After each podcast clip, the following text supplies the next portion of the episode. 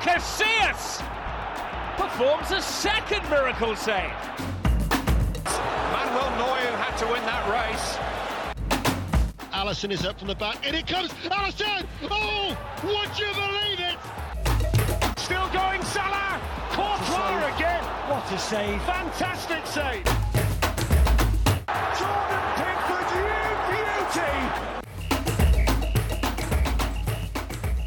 Folge 61 und ja, der zweite Spieltag der Fußball-Bundesliga ist vorbei. Die halte es ist sogar Folge 62. Johannes, wir sind wieder voll drin. Wir sind wieder im 60 der 60. Folge war der Abschluss, genau, 61 war letzte Woche und jetzt sind wir 62 am zweiten Spieltag. Also eigentlich ist die Metrik wieder perfekt und da hab ich habe es eben auch schon gesagt, Johannes, schön, dass du wieder hier an meiner Seite bist, schön, dass du mir wieder zugeschaltet bist. Ja, ich freue mich natürlich auch sehr. Es geht jetzt wieder Schlag auf Schlag. Da kommt man mit dem Yes. Rechnen nicht hinterher. Das habe ich jetzt gerade gemerkt bei dir. äh, aber, aber ja, wunderbar. Freue mich hier Ja, wir nehmen, wir, wir, nehmen ja auch tatsächlich wieder mal an einem ja, Montagabend auf, nicht wie letzten, letzte Woche mit Adam an einem Montagmittag. Äh, Mittag. ähm, insofern seid es mir ein bisschen, äh, seht es mir lieb, nach, liebe Hörer und Hörer, dass ich ja nicht ganz so auf der Höhe bin. Mhm. Der grausame Montag hat mir auch zugesetzt, deswegen ja, schön, dass du Der schlägt jetzt immer zu, jede Woche. bist. Woche für Woche kommt der Montag. naja. Aber umso schöner, dass du jetzt auch endlich mal einen Montag wieder mit hier bist und dass du jetzt auch lange nicht mit hier gewesen bist, hat ja auch einen Grund, weil du bist ja auch beruflich jetzt ein bisschen mehr eingespannt. Du bist ähm, unter anderem jetzt auch Kommentator für die äh, zweite Bundesliga der Frauen, wenn ich das richtig gelesen habe, ne? Ja, genau. Das ähm, ist jetzt neu seit dieser Saison, dass quasi alle Spiele äh, gut frei empfänglich waren sie schon vorher, aber jetzt äh, eben auch kommentiert. Ähm, das mache ich für Sport Total, beziehungsweise bei Magenta laufen die Spiele auch. Und ja, ist halt mega nice, ähm, da ja den Frauenfußball noch mehr zu pushen. Ich meine, das hat man ja auch bei der Frauen-WM gesehen, wie, wie nice der Fußball ist. Ähm, auch wenn Deutschland nicht wirklich erfolgreich Mhm. war. Äh, aber ja, das genau, das, äh, das ist jetzt neu bei mir in dieser Saison und da freue ich mich auch mega drauf. Hat schon meinen ersten Einsatz bei, was war denn das, Ingolstadt Andernach.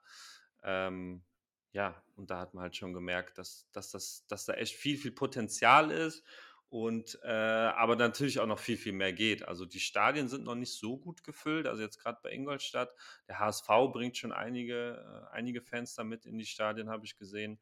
Äh, aber da geht Mhm. noch mehr. Deswegen, äh, ja, man zieht euch alle rein und äh, unterstützt das.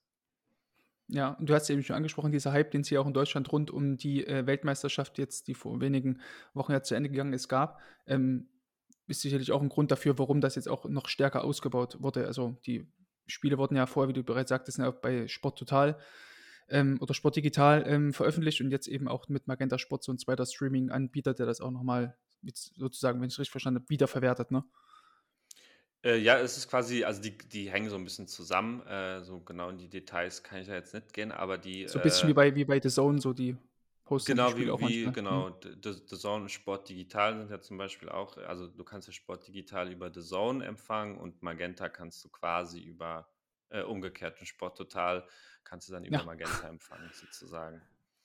So Ja, und dann natürlich, Aber also ja, ja, egal welches Abo ihr da habt, das könnt ihr äh, immer gucken und auch frei empfänglich ohne Abo, genau. Mit dem, mit dem Code äh, Keeper-Analyse 10. Die, ähm, die, die, wichtige Frage ist, die, die wichtige Frage ist natürlich auch noch, bleibt denn dann auch noch Zeit für Gol Olympico, beziehungsweise dein Blick auf den Fußball in Südamerika, der jetzt auch mit Ja, Copa Libertadores und so weiter in eine recht heiße Phase geht, ne? Genau, also das, äh, das bleibt, das ähm, ist natürlich zeitlich alles äh, immer schwer. Ich habe mal angefangen, vor, wann habe ich denn angefangen? Vor zweieinhalb Jahren mit einer wöchentlichen Folge, ist unvorstellbar heutzutage. Dann bin ich irgendwann mal auf, auf alle zwei Wochen, jetzt bin ich mittlerweile bei monatlich. Im August kam jetzt noch keine, aber am Freitag äh, kommt sogar eine Doppelfolge raus. Allerdings nicht über die Libertadores, sondern äh, die Transferphase, also quasi äh, mache ich eine Folge, darum geht es um äh, alle, ja, okay, alle Spieler wahrscheinlich nicht, aber die wichtigsten Spieler, die aus Südamerika nach Europa gewechselt sind. Und im Teil 2 geht es dann um die, das wird dann etwas nerdiger, äh, um die Transfers innerhalb äh, Südamerikas, beziehungsweise sind ja auch einige krasse Spieler äh, nach Südamerika gewechselt. Also Dimitri Payet ja zu Vasco, äh, Islam Silmani ist zu Coritiba gewechselt, Edinson Cavani zu Boca, also da sind richtig interessante Dinge passiert, die wirklich sehr, sehr lange nicht mehr in Südamerika passiert sind. Und eben halt ja auch, wie gesagt, in Teil 1 ähm, dann äh, die, die neuen Spieler sozusagen in, in Europa, die jetzt noch keiner kennt, aber die ich so ein bisschen kenne und dann so, ja, was erzählen kann, was das denn eigentlich für, für Spieler sind, die da jetzt in den europäischen Ligen rumturnen. Was für geile Spieler dann sozusagen die Premier League bei Brighton in Angst und Schrecken versetzen werden und dann ja, auf Brighton ist halt das geilste Beispiel, ja, voll, voll. dann ähm, genau. werde ich das auf jeden Fall äh, in den Show Notes mit verlinken. Wird ab Freitag dann cool. Ulo Olympico neue Folge. Sei jeden und jeder Hörerin und Hörer auf jeden Fall sehr ans Herz gelegt und an die Ohren gelegt in erster Linie. So, aber jetzt, wir sind ja trotzdem immer noch im Torhüter-Podcast und bevor wir anfangen, mhm. müssen wir natürlich eine gute alte Tradition pflegen ein Torhüter-Tor. Mir wurde es vorher nochmal reingespielt durch ähm, Hörerinnen und Hörer dieses Podcasts. Allerdings nicht im Spitzenfußball, sondern im unterklassigen englischen Fußball. New Haven FC, FC, kennst du sicherlich, in der Southern Combination Premier Division, neunte englische Liga. Da trug es sich zu, dass der Torhüter, Captain Jake Bass, ähm, ein Tor erzielte, achte Minute der Nachspielzeit. Es war eine Ecke, er rückte mit auf die Ecke dann abgewehrt und äh, Bass nahm sich den Ball dann aus dem Rückraum und schloss dann ab. Man hat gesehen, dass es dann doch neunte Liga war.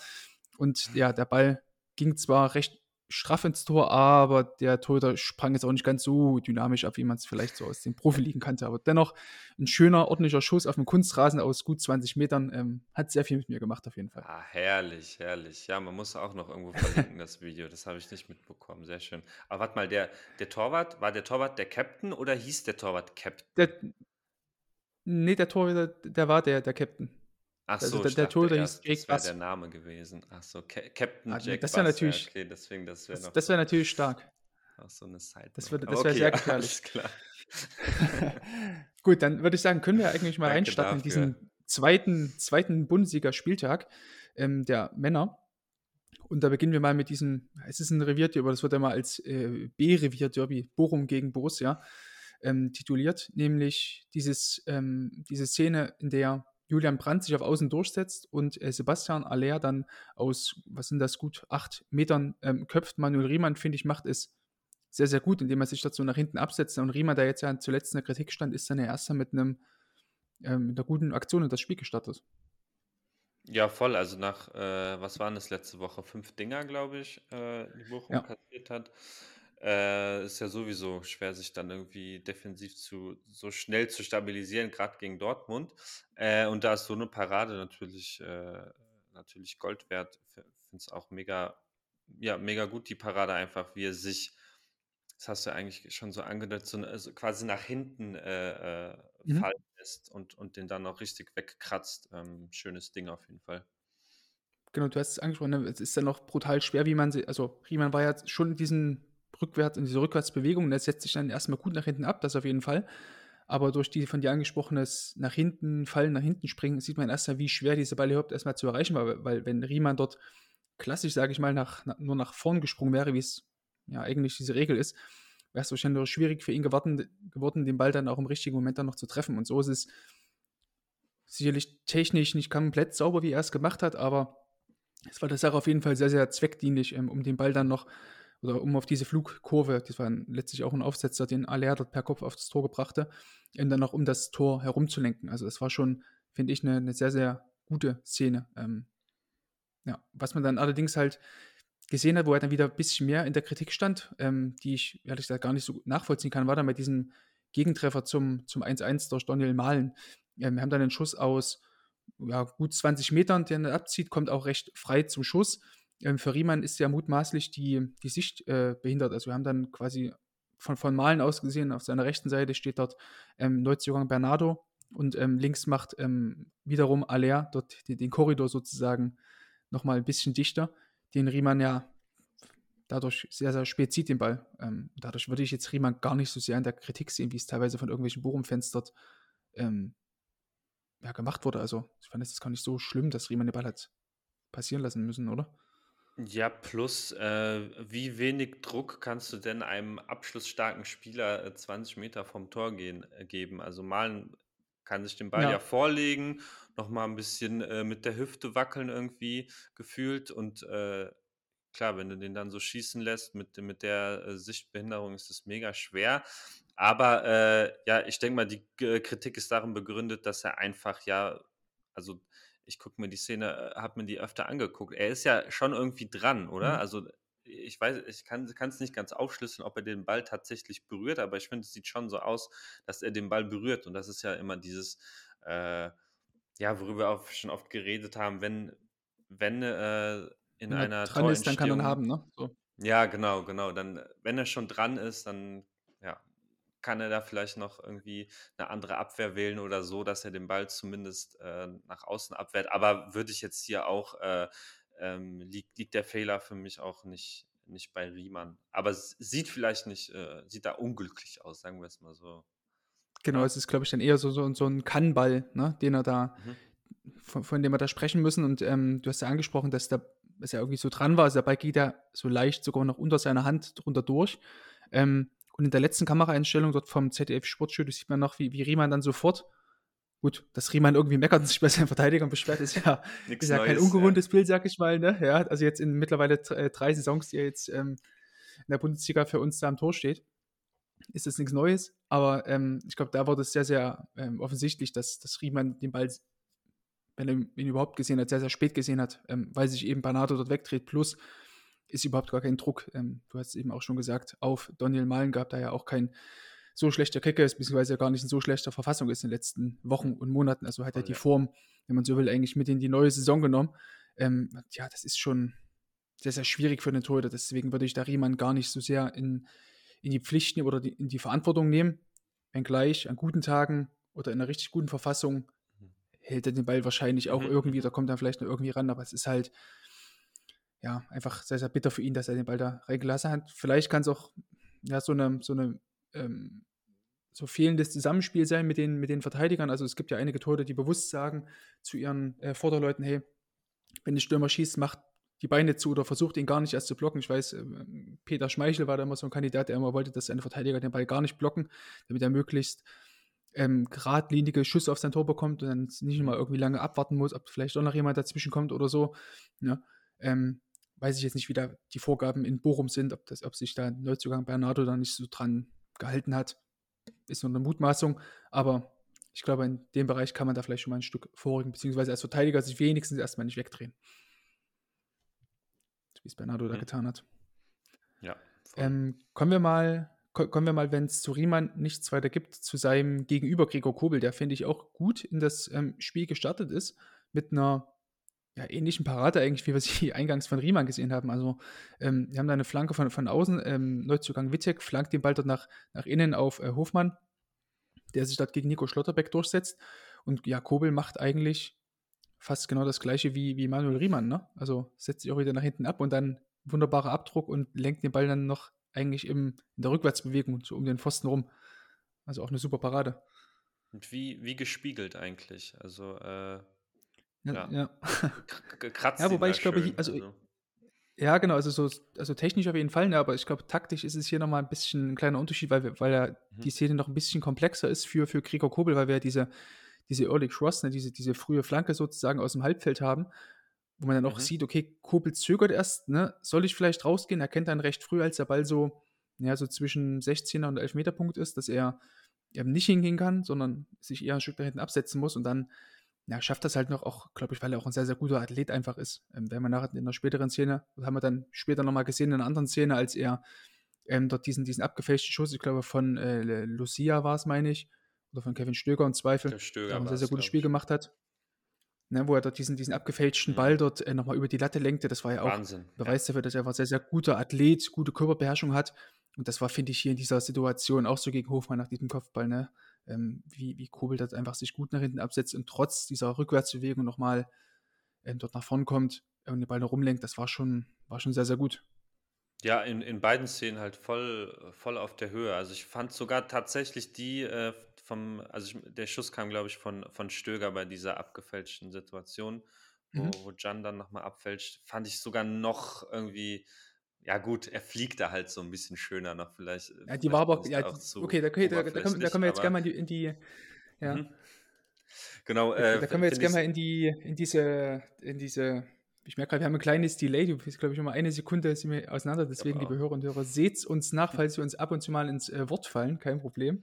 Ähm, deswegen lasse ich dich jetzt einfach mal sprechen, bevor wir dann mal in so eine kleine, äh, einen kleinen Vergleich gehen, welche Parade denn jetzt von Kobel besser war. Jetzt dieser Übergreifer oder diese Szene. Aber erstmal dein Plädoyer. Genau, das, das ist ja bei diesen, bei diesen Übergreifern, du sagst es schon, ist das natürlich, äh, sieht das einfach spektakulärer aus. So, so ehrlich muss man sein. Ne? Also das ist dann oberflächlich betrachtet die, die schönere äh, Parade, äh, zumal bei, bei diesem Ball äh, eben dadurch halt, dass er halt abgefälscht ist, diese merkwürdige Flugkurve bekommt, dass er sich eigentlich hinten äh, noch senkt sozusagen und dann äh, dann so richtig schön drüber, drüber gewehrt. Deswegen fand ich die von der, von der Ästhetik, ja, darum geht es hier ja Mhm. wahrscheinlich nicht, aber von der Ästhetik fand ich die auf jeden Fall schöner. Aber äh, ja, von, von der Technik beide herausragend. Wel- Welche fandst du besser Mhm. oder welche, ja. Ja, also ich würde es ich würd's unterscheiden. Also einmal diese, diese erste Szene jetzt, ne, der Kopfball von Hofmann, das war ähm, taktisch einfach sehr, sehr gut. Das war, wenn man das jetzt irgendwo zeigen müsste, war das wirklich sofort dabei, wo man sagen kann, bitte Jungs oder Mädels, je nachdem, was ihr als äh, Torwarttrainerin, Torwarttrainer dort äh, trainiert, ähm, orientiert euch daran, versucht sowas nachzumachen, versucht dieses Stände nach hinten abzusetzen, einfach auch zu übernehmen in euer Spiel. Diese andere Szene wiederum, glaube ich, kann man nicht nennen, weil Kobel hat man da gesehen bei diesem abgefälschten Schuss, wie er da einfach sehr, sehr intuitiv gehandelt hat. Ne? Also dieser abgefälschte Schuss kam, dann nahm der Ball auf einmal eine ganz andere Flugkurve, stieg ewig an und dann ging er recht spät nach, nach hinten und drohte hinten reinzufallen. Ähm, Kobel ist aber nicht einfach nur gerade stehen geblieben und abgesprungen, sondern hat sich so leicht eingedreht, hat sich dann mit seinem rechten Fuß abgedrückt, über, also quasi, dass das Linie nahe Bein, um noch ein bisschen mehr Zeit zu haben, zu haben um auf diese, diesen Sinkflug des Balles zu reagieren. Und dann natürlich auch letztlich die richtige Entscheidung zu wählen, äh, überzugreifen. Also in dem Fall die linke Hand war es, glaube ich, die er da nimmt. Ne? Mhm. Somit er, damit hat er eben noch die Chance gehabt, den Ball dann auch noch einen Tick später nochmal zu erwischen, als wenn er jetzt sozusagen von mit der rechten Hand versucht, den Ball von unten so Druck zu geben. So hat er immer noch die Chance gehabt, den Ball dann mit der linken Hand auf seine Hand drauffallen zu lassen und dann ihn ein bisschen besser mit, ja, sicherlich auch ein bisschen weniger Kraftaufwand, weil es ist deutlich mehr Kraftaufwand, sozusagen im, im Hechten deine, deine untere Hand oben zu halten, als die obere Hand oben zu halten, wie, wie bei Kobel jetzt hier. Mhm. Ja, und dadurch war das einfach eine sehr, sehr intuitive Aktion, aber ja, also nicht weniger, nicht weniger stark. Also in Summe würde ich schon sagen, dass das, dass die zweite Aktion auch die, die deutlich schönere und bessere war, Mhm. ähm, wenngleich jetzt die erste auch nicht, nicht so un- unterschätzt werden sollte, weil es auch viele Entscheidungen dabei waren, die er da treffen musste. Das andere war wirklich einfach nur Handeln. Und das sind ja auch genau diese Ja. Szenen, die man ja auch haben will als äh, Torwart, als Torwarttrainer, wenn man es ja noch von draußen sieht, ne, dass man dann gerade im Training, wenn man dann viel übt, man bekommt in der Woche hunderte, tausende Schüsse auf sein Tor. Und dann äh, ist dann wirklich auch mal so ein Stinker dabei, den man dann auch äh, artistisch rauslenken kann. Äh, umso schöner, auf jeden Fall. Ja, voll. Das sind ja im Zweifel dann die, die Aber- Bilder, die halt noch mehr hängen bleiben, ne? Mit, mit, äh, mit so Paraden. Ja, das stimmt, ja. Und was halt auch hängen bleibt, ist, glaube ich, da finden wir den Übergang. Ähm, also zu dem Zeitpunkt stand es ja schon ähm, 1 zu 1, als ähm, Kobel diesen, diesen Ball, oder noch 1 zu 0, meine ich, als Kobel diesen Ball, oder er hat auf jeden Fall schon ein Gegentor bekommen, sagen wir so, ähm, bei dem er ja auch seine Aktien hatte, äh, an, an, den, an dem Gegentor, an dem 1 zu 0 durch Kevin Stöger. Ähm, wie blickst du auf dieses Gegentor? Also es war ja ein ziemlicher Strahl, ich glaube 107 km/h oder sowas waren das, also kam jetzt nicht ganz ran an diesen, ähm, an diesen tollen Elfmeter, den wir beim Elfmeterschießen zwischen England und Nigeria bei der WM gesehen haben. Ähm, aber es hat trotzdem schon ein ganz schönes Pfund von, von äh, Kevin Stöger dort, ne? Ja, ich würde sogar ein paar Momente früher sogar einsteigen bei der Szene, weil äh, der Hm. Pre-Assist ja von äh, Manuel Riemann kommt. Äh, ja, sehr gut, darauf habe ich das gewartet. kann man, sehr gut. das können wir ja auch mal lobend erwähnen, auf jeden Fall. Es ist einfach ein sehr, sehr guter Ball, äh, davon, ja, was sind das, äh, 15 Meter vor der Mittellinie, 20 Meter vor der Mittellinie, äh, auf die linke Seite, perfekt gespielt, ähm, gut das überblickt und, und in der Ausführung halt ähm, sehr, sehr gut von Riemann. Ähm, zum, zum Schuss selber ist es so, dass das schon auf jeden Fall ein, äh, ein Pfund ist, du hast es gesagt. Aber ich habe so ein bisschen den, den Eindruck gehabt, dass Kobel da den, den Ball doch trotzdem unterschätzt hat, weil er macht dann, äh, wo der Ball dann eigentlich schon im Tor ist, macht er ja noch diese, ähm, äh, diese Abwehrbewegung. Also da sieht man einfach, er ist einfach zu spät, zu langsam. Ähm, und der Ball kommt auch, vergleichsweise äh, körpernah und so das Mhm. in Summe, finde ich, macht's, äh, ja, lässt den Eindruck entstehen, dass da auch eine Abwehr möglich gewesen wäre. Ja, aber nochmal der, äh, der Abschluss ist natürlich, äh, ja, mit so viel Tempo äh, kommt der Ball da Mhm. aufs Tor zu. Das ist natürlich nicht einfach. Ja, gut, dass du diese, also erstmal gut, dass du diese, äh, diesen Pre-Assist von, von Manuel Riemann da angesprochen hast. Ähm, sehr, sehr gut, auf jeden Fall dieser, dieser Pass. Ähm, und dann auch die von dir angesprochene äh, Bewegung, die Gregor Kobel dann vermeintlich auch zu spät macht. Also diese Bewegung, die er macht, finde ich, erinnert er eher an so einen, ähm, an so einen Volleyballer, der den Ball dort so wegbaggern möchte. Ne? Mhm. Also es sah, für mich sah es eher so aus, als wäre Kobel da ein Stück oder hätte sich zu früh auf diesen, auf diese Korbtechnik ähm, äh, festgelegt, ne? also wo er den Ball sozusagen wie, wie so ein Schaufelbacker an seine, an seine Brust dann ranzieht und den Ball dann eher fängt, war vermutlich hier die, die falsche, die falsche Herangehensweise, weil, ähm, also können wir jetzt im Nachhinein natürlich immer sagen, dass es die falsche Herangehensweise war. Ähm, die bessere wäre dann wahrscheinlich logischerweise gewesen, dann die Abkippbewegung reinzugehen und mit den Händen voran zum Ball zu gehen ne? und nicht ähm, versuchen, den Ball mit, die, mit dieser Korbtechnik zu fangen. Äh, ja, wir hatten an, an sehr, sehr guten Tagen hält er den, also er muss, glaube ich, einfach länger neutral stehen bleiben und nicht, sich nicht zu früh auf irgendeinen, ähm, auf irgendeinen, äh, eine, eine äh, ja, bestimmte Fangtechnik da einstellen. Also man sieht es dann auch in dieser seitlichen Einstellung ganz gut, wie früh Kobel einfach da schon, schon runtergeht in, diesen, in diese, in diese Korbtechnik. Und dadurch dann wird es auch brutal schwer aus dieser Distanz, auch wenn es ein sehr spitzer Winkel ist. Aber als Stöger schießt, ist, hat Kobel ja eigentlich seine Hände schon fast schon dieser, dieser Haltung drin, auf jeden Fall sehr weit vor dem Körper schon. Ähm, ja, eigentlich wäre es eben eine Aktion gewesen zum seitlich abkippen, zum seitlich abwehren, auch wenn es wirklich eine, ja, ich glaube, es hat ihn noch ein bisschen, also die Richtung des Balles hat ihn, glaube ich, auch ein bisschen irritiert, weil du hast eben auch angesprochen, das ist auch ein körpernaher Schuss. Aber ja, also für, also für mich hat er hier eher Aktien dran an einem Gegentor als äh, Manuel Riemann bei diesem ähm, Mhm, 1 zu mhm. 1, bei dem späteren. Man muss halt auch sagen, zu- zusätzlich, dass der Winkel so spitz ist, geht man ja auch nicht unbedingt äh, von einem Abschluss aus. Also ich meine, auch wenn man jetzt gerade in dieser Szene schon bis ja etwas frühzeitig erkennen kann, dass das Stöger da zum, äh, zum Abschluss ausholt, ist es ja jetzt keine ganz klassische äh, ähm, Position für einen, Mhm. für einen Schuss, weil der der 16er ja auch dann äh, besetzt war und, und ähm, ja, ich glaube nicht, dass, dass Kobel jetzt auf eine Hereingabe spekuliert hat in dem Sinne, aber er hat es trotzdem sicherlich im Hinterkopf gehabt, weil, äh, weil du dir ja nie äh, gerade aus so einer Position zu hundertprozentig sicher sein kannst, was jetzt, was jetzt passiert. So und äh, vielleicht hat das, Ja. äh, ist natürlich nur äh, reine Spekulation, aber vielleicht hat das ja auch noch so diesen einen Moment äh, gekostet, da die, die Arme nicht rechtzeitig hochzubekommen. Mhm. So Man sieht dann auch noch, man, man sieht, ja, sehr guter Gedanke, man sieht dann auch noch, wie, ähm, wie Philipp Hofmann dann eigentlich als Wittek den Ball dann auf, auf Stöger ablegt, wie Hofmann dann schon zum Sprint ansetzt im Zentrum. Und ähm, ich würde nicht ausschließen, dass Kobel ihn im, im Augenwinkel gesehen hat und dadurch vielleicht schon darauf spekuliert hat, okay, der Ball geht jetzt vielleicht nochmal mit dem Steckpass ähm, darüber auf, auf äh, Philipp Hofmann. Wie gesagt, ähm, man kann leider da nicht äh, reingucken. Ähm, Habe jetzt auch keine Interviews ähm, von Kobel gehört, wie er den Schuss jetzt da irgendwie eingeschätzt hat oder was er zu dem Tor generell sagt. Aber ja, wird, glaube ich, selber wissen, dass er da die Aktien dran hat. Und er hat dann trotz alledem noch hinten raus ähm, da die Antworten gegeben, spielen. Das ist ja, finde ich, immer das Wichtigste erstmal für Torhüter. Wenn jetzt natürlich nicht jede Woche deine, deine zwei, drei Gegentore verschuldest, dann ist es immer erstmal ein positives Zeichen, wenn Torhüter immer versuchen, ähm, weiterzumachen. Dann We- sind wir ja eigentlich, ja.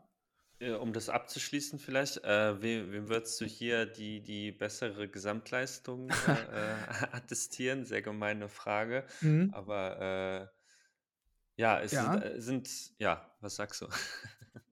Ich wäre dann auf jeden also ich wäre aufgrund der Tatsache, dass Riemann beim Gegentor nicht so eine große Schuld traf, plus Riemann hatte auch noch ein, zwei gute Aktionen, eine haben wir davon schon besprochen, plus nochmal diese, äh, die, diese Vorlage oder dieser Pre-Assist ne, zum, zum, zum ähm, Führungstor, zum Zwischenzeitlichen, würde ich schon Riemann ein Stück vor Kobel nochmal sehen.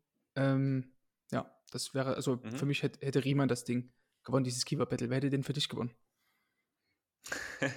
äh, tatsächlich auch Riemann. Also, ähm, Ja, sehr gut. also mich, mich, mich begeistert dann einig. halt, halt auch so, äh, ja, wenn, wenn Torhüter irgendwie ähm, einen, einen Einfluss auf, äh, auf Tore haben, aber auf eigene Tore, also nicht auf Gegentore, sondern Mhm. ja, halt, also, äh, weißt du, wie ich meine?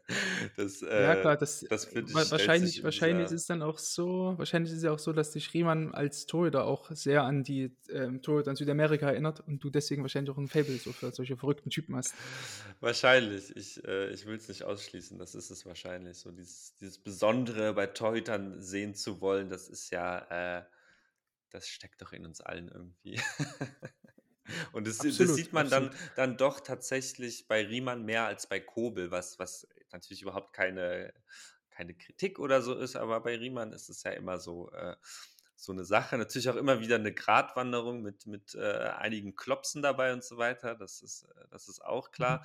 Ähm, oder, oder ja, das, das kann natürlich auch so dieses, äh, dieses Emotionale kann natürlich auch schnell mal übersteuern, ne? dass das dann auch eine Hintermannschaft, die eigene Hintermannschaft nervt oder verunsichert. Das, das ha- hat natürlich immer zwei Seiten. Ähm, aber ich glaube, da, da waren wir uns auch schon öfter einig, dass das in so einem Abstiegskampf äh, meistens eher förderlich ist.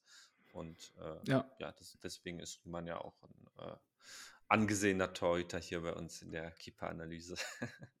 definitiv, definitiv. Und das ist irgendwie trotzdem schade, dass jetzt jemand wie Rafael Gikiewicz die Liga verlassen hat. Aber erstmal haben wir dann ja mit Kevin Müller, glaube ich, einen äh, ebenbürtigen Ersatz, nicht nur was die Tattoos angeht, sondern auch so was den irren Blick angeht. Und ich, ähm, ja, äh, ich hatte letzte Woche ja schon mal gesagt, Kevin Müller hat, finde ich, auch diese Woche gegen, gegen Hoffenheim auch wieder ein ganz okayes Spiel gemacht, so was ich jetzt in den Highlights gesehen habe. Ähm, Seht es mir nach, dass ich mir Heidenheim gegen Hoffenheim nicht live angeschaut habe. Ähm, du schüttelst auch den Kopf, genau. Ähm, deswegen, ähm, ja, glaube ich, dass wir von ihm trotz alledem noch einige gute Aktionen sehen werden. Gerade das, was ich letzte Woche schon angesprochen habe. Ne? Ähm, Aktionen, verteidigen, großer Block. Mhm. Hat er gegen Wolfsburg auch sehr, sehr gute Aktionen dabei gehabt. Deswegen mal sehen, wie es da bei ihm weitergeht. Ähm, wenn wir jetzt zu diesem Spiel nichts mehr haben, zu diesem B-Revier-Derby, würde ich mal zum Freitagabendspiel mit dir schauen wollen, nämlich Leipzig gegen Stuttgart. Ähm, ja, und da müssen wir natürlich über äh, Alexander Nübel sprechen, der ähm, in erster Linie aufgrund eines Patzers ne, im, im Blickpunkt stand. Also wir reden natürlich über dieses 1 zu 1, das Zwischenzeitliche. Also wir haben dann einen gewonnenen Zweikampf von, von Ito, der den Ball dann zurück auf ähm, dann Axel Sagadou spielt.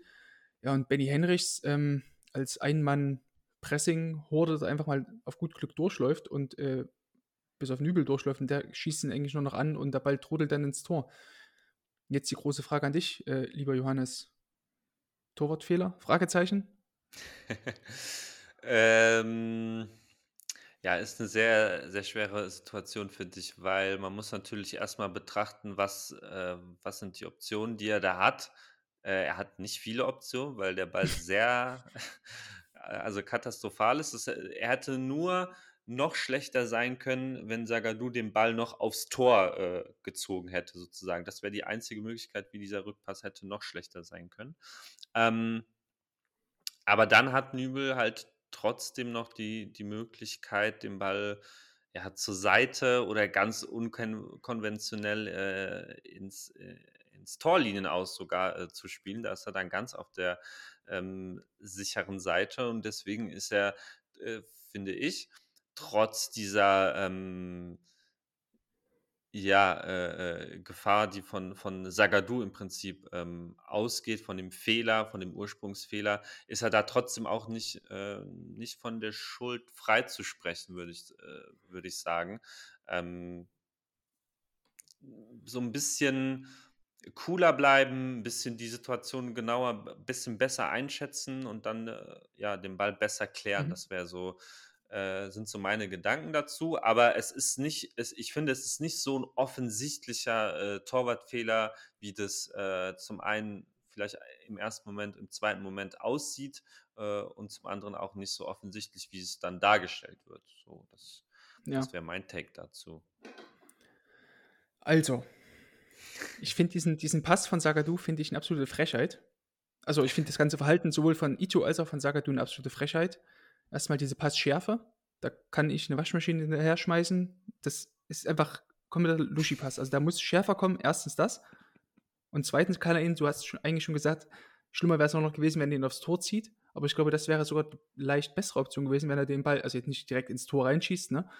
Aber wenn Sagadu Nübel den Ball eher aufs rechte Bein spielt, dass Henrich sozusagen noch diesen Tick länger eigentlich noch ähm, hat, um noch zu laufen. Ähm, Im Idealfall sogar so zu spielen, dass Nübel den Ball vielleicht dann noch einmal mitnehmen kann. Wie hat, wenn er scharf gespielt ist, kann Nübel den Ball sogar vielleicht mitnehmen und drüben auf Anton ähm, verlagern, weil Openda war sozusagen eigentlich schon Höhe des ersten Pfostens, während ähm, Anton eigentlich schon fast schon diese, diese seitliche Fünferbegrenzung war und eigentlich schon im, im, nach außen laufen war.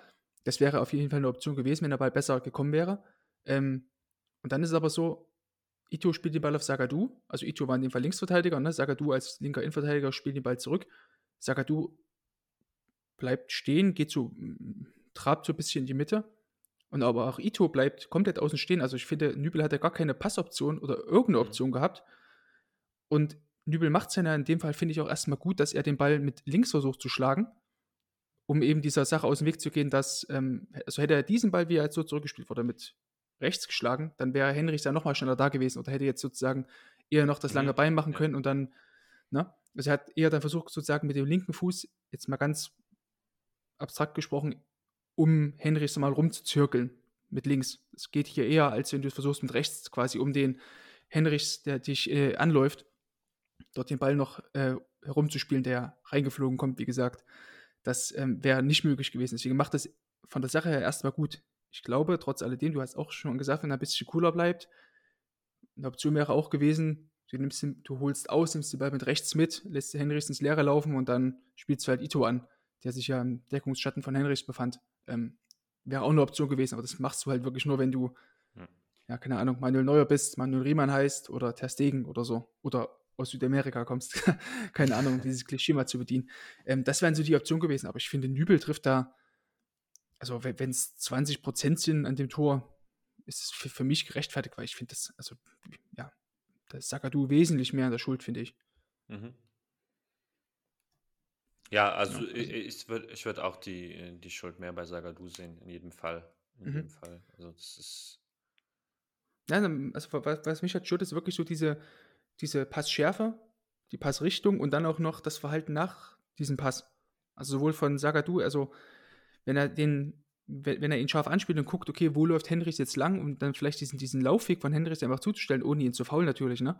Aber ihn da vielleicht einfach nur ein bisschen eine, eine Möglichkeit geben, oder, oder, die Möglichkeit nehmen, einfach, ne, einfach gerade durchzulaufen, dann, ja, dann äh, würde ich ja sagen, du auf jeden Fall ein bisschen mehr aus der Verantwortung. Aber in dem Fall, finde ich, macht er sehr, sehr viel falsch und ähm, Nübel, wie gesagt, macht für mich trotzdem recht viel richtig dann noch in der, in der Situation. Man sagt, bei, oder Jubel sagt dann ja auch nach dem Spiel, dass, dass, sie versuchen wollen, immer hinten rauszuspielen und Hönes betont das nach dem Spiel auch nochmal. Hm. Aber da muss man sich trotzdem als Verteidiger anders verhalten und, und seinen Keeper einfach Optionen, Passoption geben oder ihn gar nicht in so eine Bredouille bringen. So, also von daher sehe ich das schon als, als eher ein Problem am, am äh, Verteidigung, der ganz oder am gruppentaktischen Verhalten, sage ich mal. Ja. Ähm, ja. Dann hatten wir dann nachher noch eine Szene von, von Alex Nübel, bei der er auch nicht gut aussah. Also, oder anders, wir, wir, wir fangen mal ein Stück eher an. Also wir schreiben quasi Beginn zweite Halbzeit. Stuttgart kommt aus der Halbzeitpause raus mit einer 1-0-Führung. Wir haben dann einen seitlichen Freistoß von, von äh, David Raum, der auf den Kopf von Willi Orban den Ball schlägt. Und dann haben wir eigentlich, ja, es ist heute anscheinend so der, der, der, der Spieltag gewesen, der, ähm, der Rückwärtspositionierung, ne? wo mhm. Nübel auch wieder sich nach hinten gut absetzt, dann finde ich eine super Parade zeigt. Also da muss ich eigentlich Nübel vor gar niemanden verstecken, wenn wir jetzt vorhin diese zwei anderen Paraden angesprochen haben. Das war schon sehr, sehr gut gemacht, wie er dort auch diesen seitlichen Absprung dort nochmal hinbekommt ne, ne, und dort diesen Unterarm nach oben reißt. Tolle Szene. Danach kommt eben dieser eben angesprochene Rückpass, wo viele ihn dann auch in der Kritik gesehen haben und er sieht mir dann auch an seiner Reaktion danach ja auch sichtlich ähm, damit äh, dran zu knappern hatte. Und danach haben wir diese eine Szene von außen, Josef Paulsen spielt den Ball in die Mitte und Nübel flutscht der Ball unter der Hand durch. Ne? Er hat dann auch Glück, dass er bald zurückgenommen oder die, die Szene zurückgenommen wurde, das Tor von Openda dann nur noch abstaubte. Aber das war halt trotzdem erstmal zu sehen, dass Nübel daran zu knappern hatte, ne? an, an, dieser, an diesen Situationen. Also jetzt gerade mal jetzt diese eben von mir angesprochene zurückgenommene Szene ähm, genommen. Wie schätzt du das ein? Also war das für dich erstmal die richtige Entscheidung, dass Nübel da überhaupt rauskam? Kann man da vielleicht ein bisschen mehr draus ableiten? Soll man da jetzt küchenpsychologisch da irgendwie reinschauen, uh, das hat was mit ihm gemacht? Oder ja, wie gehen wir mit dieser ganzen Szene um? Ja, also ich ich glaube, ähm, Alexander Nübel hat ja eigentlich grundsätzlich, äh, um um mal erst zur zur Küchenpsychologie zu gehen, ähm, keinen einfachen Stand, äh, äh, in Deutschland. Also der der Wechsel zu zu Bayern war ja damals schon, ähm äh, Mhm. da haben die meisten sich halt gedacht oder gesagt: „Ja, äh, will jetzt hier dieser, äh, unbekannte Schal äh, relativ unbekannte Schalke-Torhüter Manuel Neuer sich mit Manuel Neuer messen oder wa wa was ist so sei sein Gedanke?“ und so weiter. Und dann halt 'n, äh, äh 'n Leihgeschäft nach Monaco ist für ihn, äh, gut gewesen, so ein bisschen raus, äh, von dieser ganzen Diskussion zu kommen. Hat er auch also, ich verfolge die Ligue 1 schon ein bisschen zumindest, ähm, Mhm. äh, finde ich, hat er eigentlich äh, verbessere mich da gerne, aber, äh, ich habe ihn da eigentlich als starken Torwart einfach wahrgenommen. Ähm, kommt dann also, äh, gestärkt mit Selbstbewusstsein, äh, zurück, ist dann wieder in Deutschland und gerät da wieder so ein bisschen in den Trott. Ähm, ja, dann ist diese diese Vorstellung bei Bayern München, diese mit diesen 4 Torhütern, äh, gewesen, mit mit, äh, Sommer, Ulreich, Nübel und Neuer und dann hieß es, da kann aber nur einer von spielen. Sommer ist weg und den Nübel, ach, den brauchen wir nicht oder, Hat er nicht äh, hat er nicht mal 'n auch Bild auf immer. der Webseite, muss ich kurz ein einschieben. Genau, Also, stimmt, ja, ja. Da, äh, im Stadion war er noch dabei bei dieser Saisoneröffnung, aber genau, auf der Website dann auch ohne Bild. Und und dann geht's ja auch wieder so ein bisschen los, so dieses, äh ja, der der Druck nimmt einfach zu, weil er eben nicht mehr in Frankreich ist, um es mal ganz platt auszudrücken. Und dann passiert ihm halt, äh, dieser vermeintliche Fehler, von dem er, äh, vielleicht in der Situation äh, er er er hat die Situation ja nicht, wie wie wir jetzt, äh, 18 Mal noch mal auf Replay. Er er ist ja direkt Mhm. wieder im Spiel, er muss ja direkt wieder da sein. Und, ähm, er er kann ja auch noch gar nicht da irgendwie äh, was ableiten: „Okay, was hätte ich hier besser machen können? Was, äh was hätte Zagadou besser machen müssen?“ Äh, sondern für ihn steht ja auch erst mal so das: „Okay, ich glaube, das war jetzt eher mein Klops“, so ein bisschen. Mhm. Und dann so in diesem Gesamtkontext, ja, äh, deswegen, äh, habe ich mache ich hier so eine kleine Geschichtsstunde, weil man ich finde, man muss Ja, muss ne, sehr im im Gesamt Gesamtkontext so ein bisschen sehen. Ähm Weshalb ich sagen würde, dass das dann schon an an ihm knabbert, weil ich mir nicht vorstellen kann, wie das nicht an einem knabbert knabbert sozusagen. Also, gar nicht irgendwie Mhm. auf eine äh, äh, Schwäche von ihm oder sowas, sondern einfach, ähm, ja, das das bleibt dann ja so ein bisschen im Kopf. Ähm, und deswegen glaube ich, dass das auch schon Einfluss hatte. Interessant wird jetzt, wie er, äh, nächste Woche darauf, ähm, reagiert, aber das, äh das ist Zukunftsmusik. Dann vielleicht noch ganz kurz, äh, zur Szene, ähm, selber. Also die die, äh, Flanke kommt natürlich auch auch sehr gut und die kommt in den Fünfer rein und und es ist für mich, äh, die die die richtige Entscheidung, wenn ich wenn ich das jetzt hier so sehe. Ähm, das Einzige also, wenn er den Ball halt festhält, dann dann reden wir ja nicht drüber sozusagen, ne? Dann ist es einfach eine 'ne Flanke, die er da ganz gut abfängt. Aber, äh, ja, deswegen so von von der Entscheidung fand ich's jetzt gar nicht äh, gar nicht so verkehrt, aber kann auch sein, dass, äh dass ich mich da irre, aber das ist so mein mein Eindruck. Ne, also ich finde, du irrst dich da überhaupt gar nicht. Ähm, ich finde erst mal die also die Entscheidung, dort rauszugehen und auch wie sich Nübel in dieser Situation positioniert hat. Also, wir haben halt ganz viele Torhüter, die dann, sage ich mal, eher geschlossen stehen, halt in dem Fall nur auf Paulsen gucken würden, ne? Ähm, und gar nicht sozusagen das das Feld vor ihm, beziehungsweise hinten am Langpfosten, dort, wo er dann Openda, ähm, eingelaufen ist, ähm, mit, ähm, wiederum Anton dort im im Schlepptau hätten das viele vielleicht gar nicht gescannt. Also, ich erinnere nur noch mal an so einzelne Szenen in der letzten Saison, als Florian Müller gegen Dortmund und auch gegen Bochum dort irgendwelche Querpässe, die durch seinen Fünfer kullerten. Also, gegen Bochum wollte er damals, glaube ich, mit mit dem Fuß hin. Ich weiß gar nicht, ob wir zusammen die Szene damals an analysiert hier haben hier im Podcast. Ich hatte es auf jeden Fall auf Twitter mit verlinkt. Könnt ihr euch auf jeden Fall mit anschauen. Also, da gab es auf jeden Fall einige Szenen in der letzten Saison, in denen, ähm, Stuttgart-Torhüter, in dem Fall eben Florian Müller, der bei Stuttgart im Tor stand, da überhaupt gar nicht hingehen, beziehungsweise viel zu, äh, ja, passiv da einfach war in der Raumverteidigung. Und so wie Nübel dort erst mal hingeht, ja, finde ich, schon ein also die Reingabe war schon gut gespielt. Das ist schon Mhm. für 'n Torhüter erst mal, der jetzt, sage ich mal, eher defensiv orientiert ist in der Raumverteidigung, ne, ähm, ist das erst mal gar nicht so leicht, das Ding zu verteidigen. Aber Nübel, finde ich, macht's durch seine Positionierung eigentlich schon sehr, sehr gut, weil selbst wenn Paulsen das Ding aus irgendeinem Grund das kurze Eck jagt, ist Nübel da. Wenn der Ball, ähm, komplett in den Rückraum gespielt wird, auf Xavi Simons oder so, ist hat Nübel immer noch genug Zeit, um nach hinten sich fallen zu lassen oder im Zweifel sogar noch dann draufzuschieben, falls der Ball auf wundersame Weise zu zu Xavi Simons dort irgendwie gekommen wäre. Ähm, hätte Nübel immer noch die Chance gehabt, den 1 gegen 1 zu verteidigen, so mit dem nächsten Kontakt. So, und dass der Ball jetzt unter seinen Händen durchrutscht, Mai, das ist halt leider so, es passiert halt leider. Ähm, es hat halt, was muss man auch dazu wissen, es hat in, in Leipzig kurz vorher, ähm, wie, also wirklich wie aus Strömen geregnet, das war wirklich unfassbar krank. Mhm. Ich war, wir waren irgendwie so gegen halb acht oder sowas draußen und dann ähm, eine Viertelstunde später kam ein Monsun hier runter, also wahrscheinlich war der Rasen auch noch recht nass. Ähm, und ja, dadurch es ist jetzt keine, keine Entschuldigung dafür, dass sie den Ball durchrutschen lassen. Das, da müssen wir auf jeden Fall drüber sprechen, dass er den Ball auf jeden Fall festhalten muss, wenn er da rausgeht. Ne? Ähm, ja. Aber das passiert halt. Also, es ist jetzt ein Bundesliga-Tor, dem traue ich schon zu, dass er aus der seitlichen Abkippbewegung den Ball festhalten kann. So, und spielt das Ding noch 100 Mal durch, 98 Mal fängt er den Ball dort weg. So, dann reden wir von einer mhm. Szene, die überhaupt gar nicht auftaucht hier in, in, in den Highlights. Beziehungsweise würde ich sie halt feiern, weil ich mir denke, ja, geil, Nübel, schön, dass du hier mitgespielt hast. Gut, gut aufgepasst. So. Mhm. Also ja, daher nehme also ich ihn da schon sehr an Schutz in, in der Situation. Kam halt dann, denke ich mal, ein bisschen was zusammen. Also äh, unglückliche ja, Szene. Klar. Von daher da noch, da noch dann, äh, das Glück, dass, dass dieses Tor zumindest ähm, abgepfiffen wurde. Genau. Also in Summe ist ja, ja, letztlich können wir ja sagen, ist ja gar nichts passiert. Also mhm. von daher alles, alles gut soweit.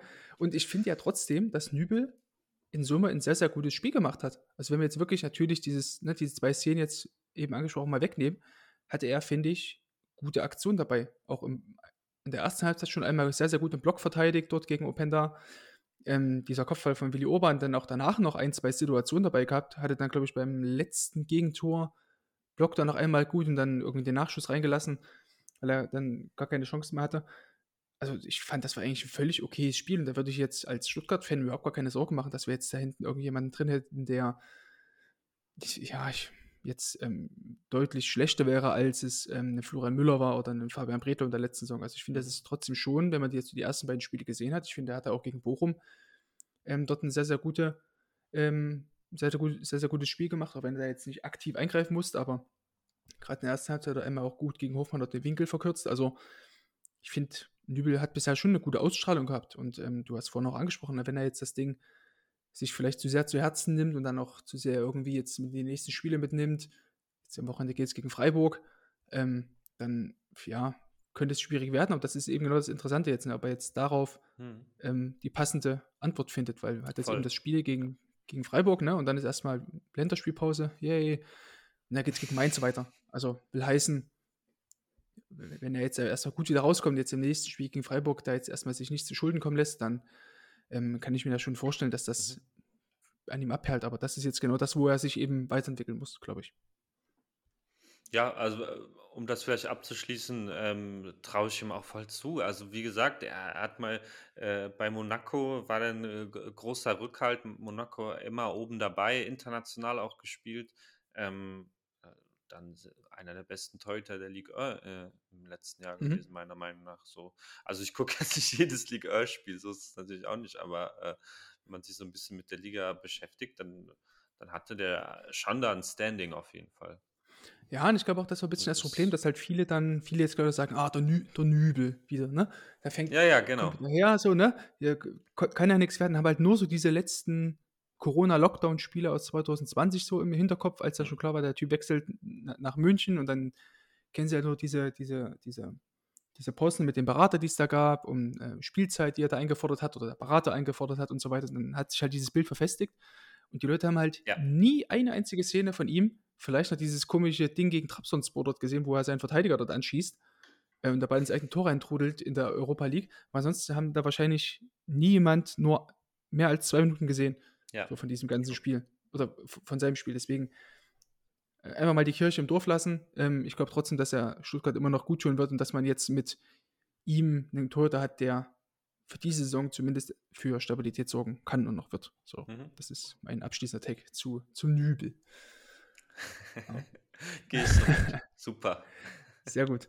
Und dann würde ich sagen, machen wir mal das letzte Spiel rund, nämlich das Spiel von deiner Eintracht, ähm, die am Wochenende gegen Mainz gespielt haben ähm, und kurz vor Schluss noch ausgeglichen haben. Ähm, aber warum musste man überhaupt ausgleichen? Weil Kevin Trapp aus meiner Sicht beim 1 zu 0 nicht hätte rauskommen müssen. Ja, Kevin Trapp kommt raus, ich weiß gar nicht, welche zwei Verteidiger Frankfurt dort dazwischen standen beim, beim Äh, Mainzer Koch Stürmer. und Smolcic. Ah, Smolcic, genau. Die haben dort Viper schön ins, ins Sandwich genommen. Also aus meiner Sicht muss Trapp da überhaupt gar nicht rauskommen. Also wir sprechen da von einer, von einer Situation sieben Meter vor seinem Tor. Flanke kommt wirklich weit aus dem Halbfeld. Also, ich meine, selbst wenn Trapp das Ding fängt, dann fällt er wahrscheinlich über Smolcic drüber. So. Mhm. Ja, ist von, äh, von vorne bis hinten eigentlich eine, eine sehr ärgerliche Szene. Also äh, be beginnt, beginnt mit der, mit der Entscheidung von, von Trapp rauszugehen, sehe ich genauso. Ähm, ist dann aber auch die, die Frage der Abstimmung. Ja, du hast bei, bei Eintracht in der Dreierkette mit Koch und Pacho äh, zwei Neuzugänge, die Stamm spielen und jetzt mit Smolcic einen, der, der jetzt erst wieder reinkam, äh, der vorher nicht Stamm gespielt hat. Und dann, Mhm. Dann ist es auch, glaube ich, eine Frage der Abstimmung, äh, weil wenn, wenn Trapp dann so rauskommt, muss doch auch von ihm, also die, äh, beide Innenverteidiger schauen logischerweise auf die Flanke, muss das klare Signal von, äh, von Trapp kommen, ähm, dass wenn er da rauskommt, diese, ja, genau so und nicht anders. Wow, was ein Laut. Ähm, dass dann halt die, die Verteidiger wegbleiben, sie bleiben nicht weg, äh, ist natürlich jetzt nicht, nicht Koch, Koch blieb ja ein aufzuschlüsseln. bisschen weg, ne? Smolcic ging jetzt, also Smolcic ging ja komplett hin.